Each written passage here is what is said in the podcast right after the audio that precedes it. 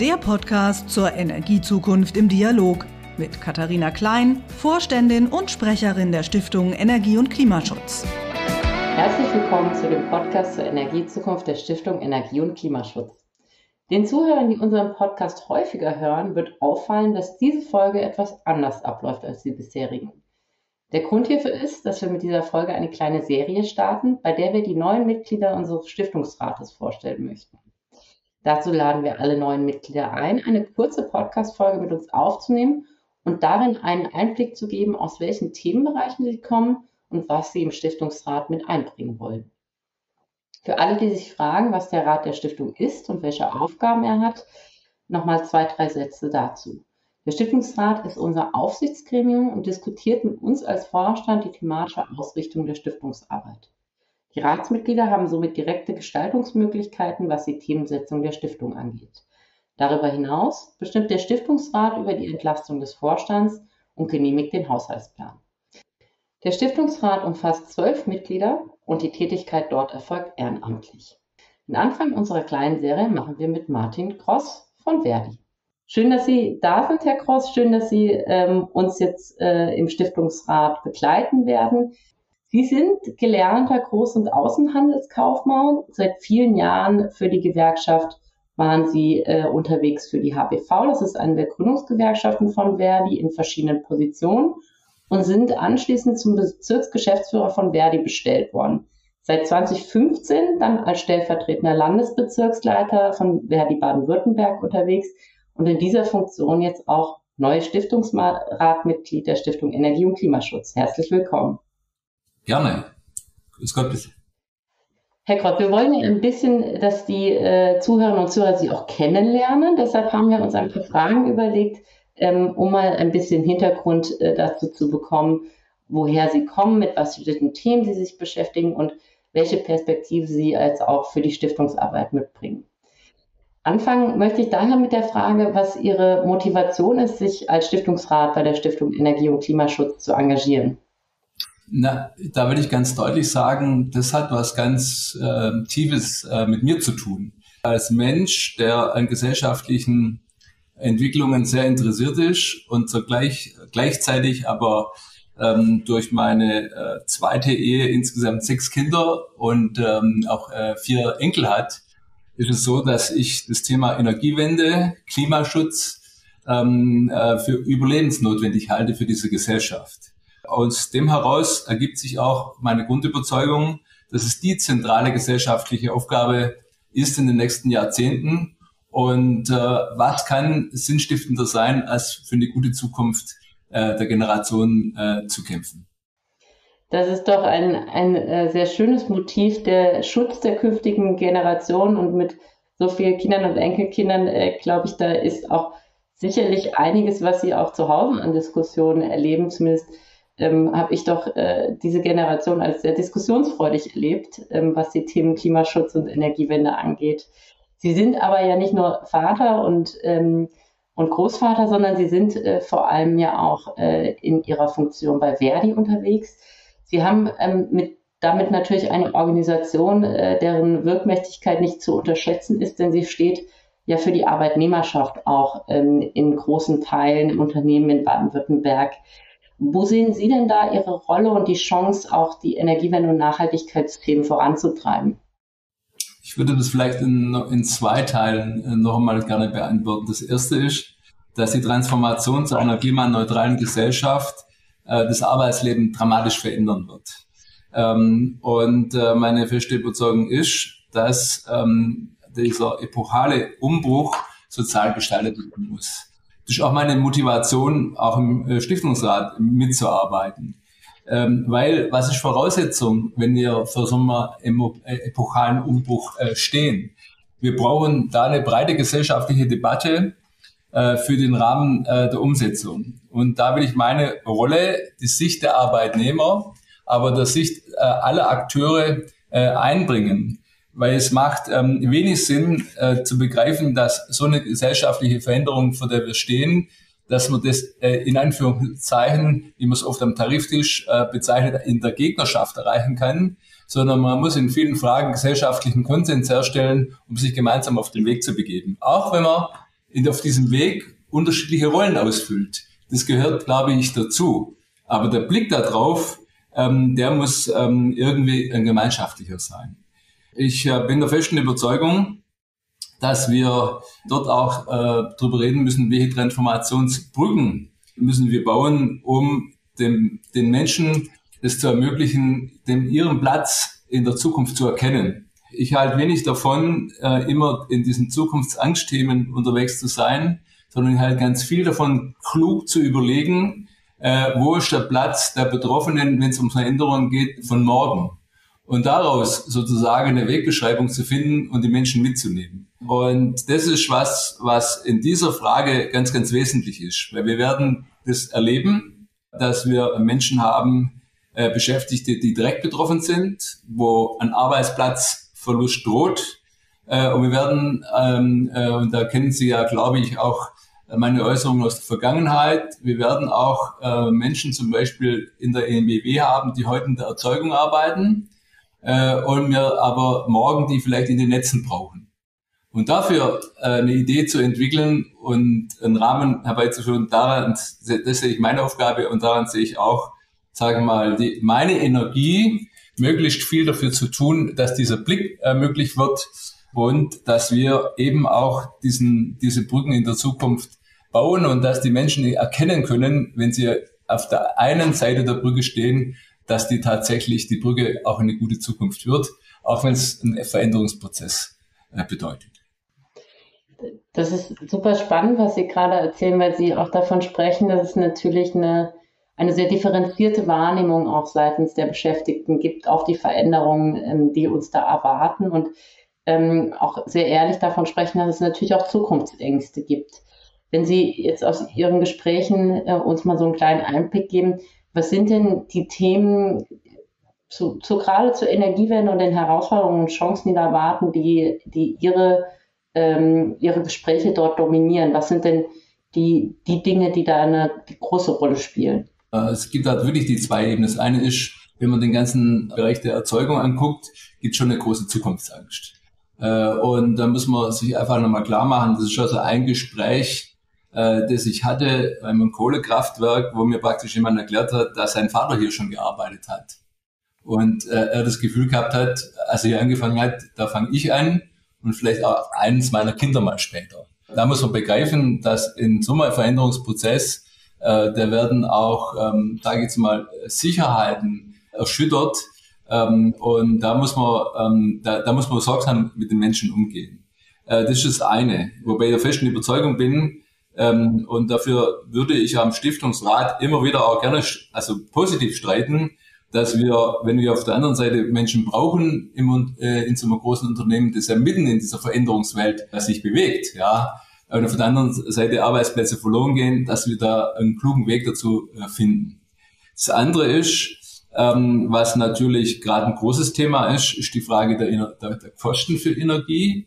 Das, das kommt aus allen Bereichen. Und äh, da muss man natürlich aufpassen, dass man nicht in eine Schwarz-Weiß-Diskussion äh, landet. Äh, was die Mineralölkonzerne gerade machen, ist nicht schön. Und ich spüre aber sozusagen in der Diskussion mit Beschäftigten, dass das ähm, äh, zunehmend äh, unmittelbar auf alle Energieunternehmen übertragen wird. Und dazu braucht es, glaube ich, eine gute Informationspolitik. Das ist das eine. Das andere, die Arbeitswelt wird sich verändern, weil wir haben es jetzt mit Corona erlebt wir werden allein die Frage der Mobilität wird ein großes Thema sein, was zusätzlich ähm, ist, wenn man jetzt überlegt, dass Daimler in Baden-Württemberg äh, sagen wir, beschließt, für eher für die oberen 10.000 noch die Autos zu bauen und die für die unteren nicht mehr.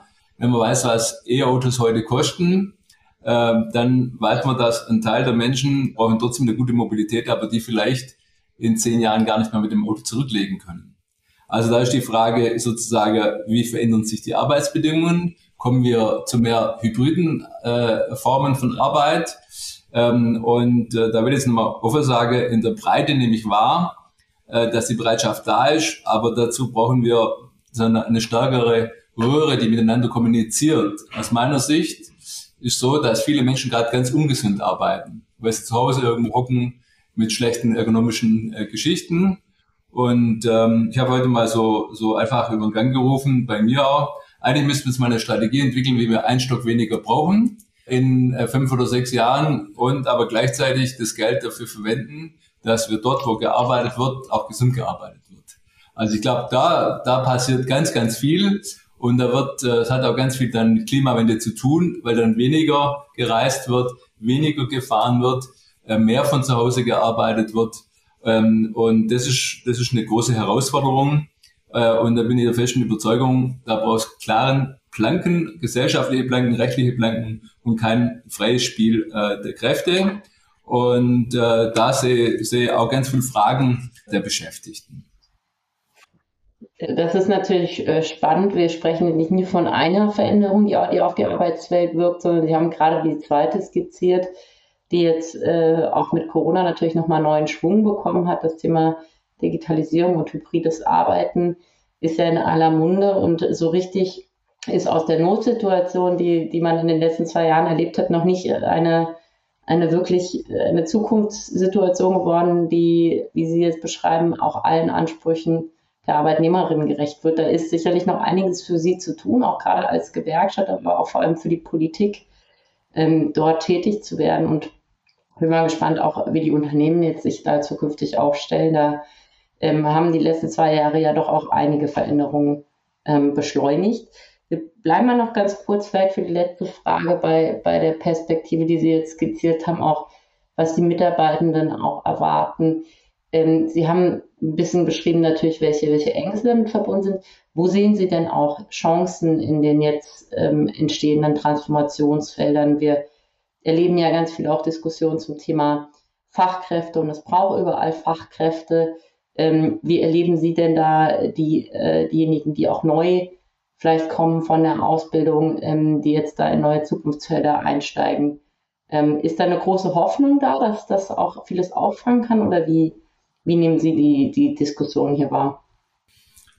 Also das ist sehr unterschiedlich. Äh, da würde ich mal sagen, da leide ich unter einem Punkt ganz körperlich und das wird wahrscheinlich äh, eher schlimmer. Ich erlebe mh, hm, so, dass die verschiedenen Branchen eher, wie es mal der Chef der Arbeitsagentur in Baden-Württemberg gesagt hat, äh, als Silos betrachtet werden. Äh, und das halte ich für absolut ähm, äh, negativ für die Zukunft. Also, dass die Automobilindustrie sich für sich sieht und die Veränderung dort denkt. Dass vielleicht der Energiebereich für sich denkt, die Veränderung dort denkt. Äh, und äh, wir werden, ähm, das meine feste Überzeugung, wir werden den Transformationsprozess äh, auf dem Arbeitsmarkt nur in den Griff kriegen, wenn wir diese Brücken, also diese Silos ähm, aufweichen und Brücken, Brücken bauen zwischen den Branchen. Und der Fachkräftemangel führt eher dazu, dass alle irgendwie denken, von von dem, was an Arbeitnehmern übrig bleibt, versuchen wir die Besten rauszusuchen. Man vergisst vielleicht für, äh, dann, dass man einen Teil von Menschen hat, für die man die Brücken woanders schon bauen muss. Das ist ganz, ganz schwer. Also da hast du so viel Beton in den Silos, äh, das ist schon erstaunlich. Das heißt, auf Dauer werden wir uns so oder so nicht leisten können, dass technische Arbeit oder soziale Arbeit einen ähm, äh, großen äh, Unterschied hat, dass soziale Arbeit so schlechter bezahlt wird, sondern wir werden eher ähm, auf ein Angleich kommen. Und wir merken ja, dass sich das auch verbindet. Äh, die Fachkraft von, also wenn ihr an meine Kinder denkt, da gibt es in der Partnerschaft niemand, der das klassische Modell lebt, sondern weil meine Tochter ist Kita-Leitung, ihr Partner studiert soziale Arbeit, die werden beide, äh, beide im Beruf Erfolg haben wollen. Also ähnlich wird es aber auch ähm, bei der IBW sein. Das heißt, wir brauchen also ein System, wo insgesamt, ähm, äh, wenn Leute gut qualifiziert sind äh, und arbeiten wollen, wo auch das soziale Leben auch gut organisiert ist. Deswegen verbindet sich am Ende des Tages doch wieder alles miteinander. Und das, das wird das, das eine sein. Ähm, also wir dürfen nicht irgendwie sagen, das war gut bezahlte Arbeit und daraus wird es schlechter bezahlte Arbeit. Wir brauchen insgesamt gute Arbeit, von der man leben kann. Das würde ich äh, sagen. Ähm, und äh, andere ist, was sie praktisch aufgezeigt haben, äh, ich glaube, die Schwierigkeit in der jetzigen Situation ist, dass sich so viele Krisen miteinander verbinden. Äh, wir haben den Krieg, wir haben gerade Corona, sind wir so ein bisschen am Abschütteln. Äh, dann haben wir ähm, die, die Energiewende und die Klimakrise, die praktisch mit dem Krieg zusammenwirkt. Wenn man nur das Beispiel äh, der Getreideversorgung nimmt. Und das ist, glaube ich, das, was die Menschen zurzeit auch ziemlich überfordert. Haben wir ja den Ausfall äh, von Getreide die, durch Russland und die Ukraine. Wir haben aber gleichzeitig durch die Klimakrise einen Ernteausfall im Hartweizen, Hartweizengrieß von über 40 Prozent. Also der, die, allein die Ernte äh, in der Türkei, der zweitgrößte Hartweizenproduzent ähm, äh, für die EU, äh, ist um fast 42 Prozent äh, zusammengebrochen. Das führt dazu, dass zum Beispiel auch die Lebensmittelpreise deswegen so stark steigen, weil äh, der, der Weizenpreis auf dem Markt inzwischen fast über 30 Prozent teurer geworden ist innerhalb von drei Monaten. Äh, und Länder, die besonders arm dran sind, wie, wie zum Beispiel den, der Libanon, äh, bezahlt gerade für bulgarischen äh, äh Weizen noch einmal 10 Prozent obendrauf, dass es überhaupt was kriegt. Also das ist schon schwierig und ähm, deswegen äh, ist unsere Aufgabe, glaube ich, oder auch so eine Aufgabe von so einer Stiftung Energie und Klimaschutz, dass man die Dinge versucht, ein bisschen kleiner zu machen und für die Menschen dadurch auch äh, sozusagen Mut zu machen für die Veränderung. Ich finde, einer meiner Grundüberzeugungen, äh, man muss immer auch eine positive Vision von einem Ziel haben, auch wenn der Weg dorthin ähm, vielleicht schwierig ist und äh, diesen Blick, Blick auch ähm, äh, zu weiten. Ich es nur an einem Beispiel sagen. Wir von Verdi arbeiten jetzt doch sehr intensiv mit Friday for Futures zusammen, was den ähm, öffentlichen Nahverkehr, was die Zukunft der Mobilität betrifft. Und dennoch streiten wir genauso mit denen, wenn es um die Erzeugung geht, äh, dass man sagt, da schaffen Leute äh, und die haben sich auf den Veränderungsweg begeben, aber so schnell wie ihr es denkt, geht's nicht sondern äh, das ist schon mal ein bisschen komplizierter, äh, wie ihr es formuliert. Also das ist manchmal auch spannungsgeladen, das will ich auch ganz offen sagen. Aber dadurch, dass man die gleiche Vision hat, dass der, das, der Ende von dem Weg äh, sozusagen sichtbar ist, schafft man das auch trotz der, der Kontroversen miteinander diesen Weg zu gehen. Und das halte ich, glaube ich, einer für die, für die Grundvoraussetzungen für die, äh, für die vielen Veränderungen, die auf uns zukommen. Herr Gross, ich glaube, besser hätte man jetzt äh, nicht beschreiben können, ähm, was wir als Stiftung äh, tun wollen, nämlich die unterschiedlichen Perspektiven zusammenbringen, um die Themen so aufzubereiten und auch zu diskutieren, dass sie A, ähm, in all ihren Aspekten beleuchtet werden und B, auch verständlich werden. Also ich glaube, das ist, ähm, das ist was, was die Stiftung sich immer äh, als Ziel gesetzt hat. Und wir freuen uns, dass Sie jetzt mit dabei sind. Ich habe nach dem jetzigen Gespräch noch mehr denn je den Eindruck, dass Sie eine wirkliche Bereicherung für uns äh, ähm, als Stiftungsrat sein werden. Wir freuen uns auf die Zusammenarbeit und ich danke Ihnen schon mal ganz herzlich für diese Einblicke und hoffe auch, die Zuhörerinnen und Zuhörer haben ein bisschen etwas mitnehmen können. Herzlichen Dank. Vielen Dank. Mir hat es auch viel Freude gemacht. Das war das Podcastgespräch zur Energiezukunft im Dialog mit Gastgeberin Katharina Klein, Vorständin und Sprecherin der Stiftung Energie und Klimaschutz.